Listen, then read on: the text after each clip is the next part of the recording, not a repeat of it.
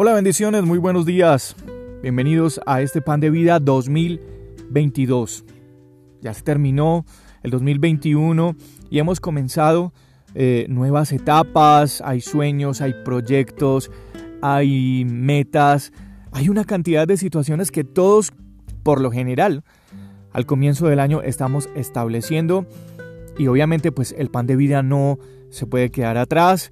Eh, vamos a estar compartiendo la palabra del Señor, vamos a estar partiendo el pan de la palabra del Señor para seguir en este 2022 asumiendo el reto y la tarea y sobre todo lo que nos apasiona, compartir la palabra del Señor durante este año y los días que el Señor nos permita seguir haciéndolo. En la segunda carta a los Corintios, el capítulo 3 y el verso 18, el apóstol Pablo escribiría lo siguiente, por tanto, nosotros todos, mirando a cara descubierta como en un espejo, la gloria del Señor, somos transformados de gloria en gloria en la misma imagen como por el Espíritu del Señor. En estos días he vuelto a examinar la experiencia de Moisés cuando subió al monte y ese relato de Éxodo nos revela qué tan estrecha era la relación de Moisés con Dios y, testifica ahí mismo el libro, dice el Señor hablaba con Moisés cara a cara, como cuando alguien habla con un amigo. Eso lo encontramos ahí en Éxodo 3, eh, Éxodo 33, 11. Y esta es la clase de comunión con la que todos soñamos. Una relación que contiene la belleza de los intercambios más íntimos entre dos amigos. Una de las consecuencias de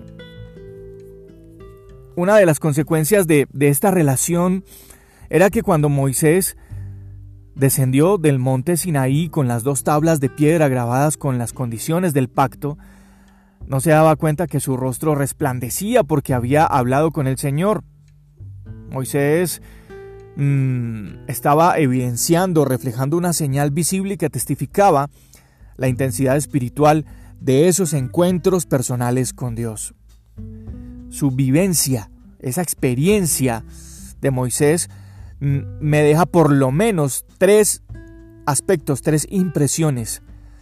En primer lugar, entra en contacto, entrar en contacto con Dios es una experiencia muy transformadora. Y todos necesitamos en este 2022 tener una experiencia transformadora.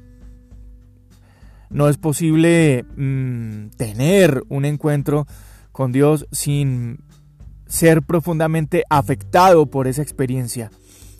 De hecho, una de las marcas de un genuino encuentro espiritual con Dios es que algo en nosotros haya tenido que cambiar. Y así lo experimentó Jacob luego de toda una noche de estar luchando con el ángel del Señor hasta el amanecer. Eh, quedó cojeando. Isaías, apabullado por la santidad que estaba mirando en aquella visión del Altísimo, expresó con mucho, con mucho horror la inmundicia de su propia vida. Y cuando el encuentro con Dios concluyó, la culpa de su pecado había sido toda quitada. El segundo aspecto que me deja esa historia de Moisés es que él no sabía que había experimentado esa transformación. Muchos cristianos dejamos entrever cuánta angustia produce el querer sentir, entre comillas, el obrar de Dios en nuestra vida y clamamos a Dios en nuestros encuentros para que toque nuestra vida. Y detrás de nuestro clamor se esconde la obsesión de sentir algo.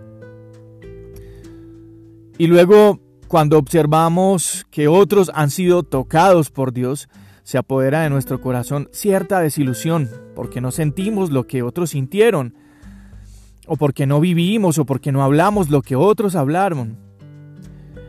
Eh, lo que vivió Moisés nos recuerda que las obras más profundas de Dios no siempre se perciben con los sentidos humanos. Y por último, ese, ese tercer aspecto que me muestra esa historia de Moisés es que la transformación fue fruto de una relación muy íntima muy estrecha, una relación de amigos, una relación de confianza, una relación de fe, una relación de creer, de constancia. A veces nuestra vida eh, la intentamos disfrazar con unos monólogos de oración que no transforman. Oraciones que solo hablan de, de yo, el yo y el yo. Y necesitamos dejar un espacio bien importante para que en esas oraciones eh, se produzca una transformación de Dios en nuestra vida. Parece que esas oraciones fueran más bien una extensión de nuestra fascinación por nosotros mismos. Pero hablar con Dios significa que incorporemos a nuestra comunión momentos en los que hagamos silencio para escuchar lo que Él nos tiene que decir. De hecho, pues a medida que crece nuestra comunión, es posible que los tiempos de silencio sean más prolongados. A medida que vamos eh, alimentando esa relación con Dios, los tiempos con Dios se van a tratar más de Él que de nosotros mismos. Así que quiero animarlos en este pan de vida, hoy 3 de enero, a vivir una experiencia transformadora con Dios, que sea el resultado de una relación bien, bien alimentada, bien fortalecida. Necesitamos entender que cada uno de nosotros somos transformados en el proceso de buscar de todo corazón a nuestro Dios y de afianzar esa relación con Él.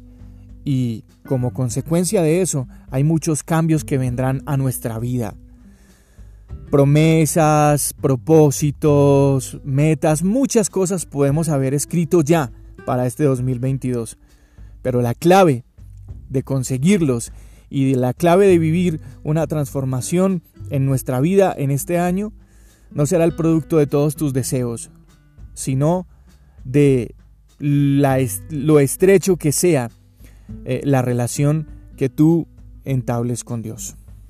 Así que este es el pan de vida para hoy 3 de enero, saludándolos, agradeciéndoles a todos ustedes la compañía del año anterior, em, el apoyo y esperando con ayuda del Señor que este año todos nosotros podamos disfrutar de la palabra del Señor, disfrutar del pan de vida.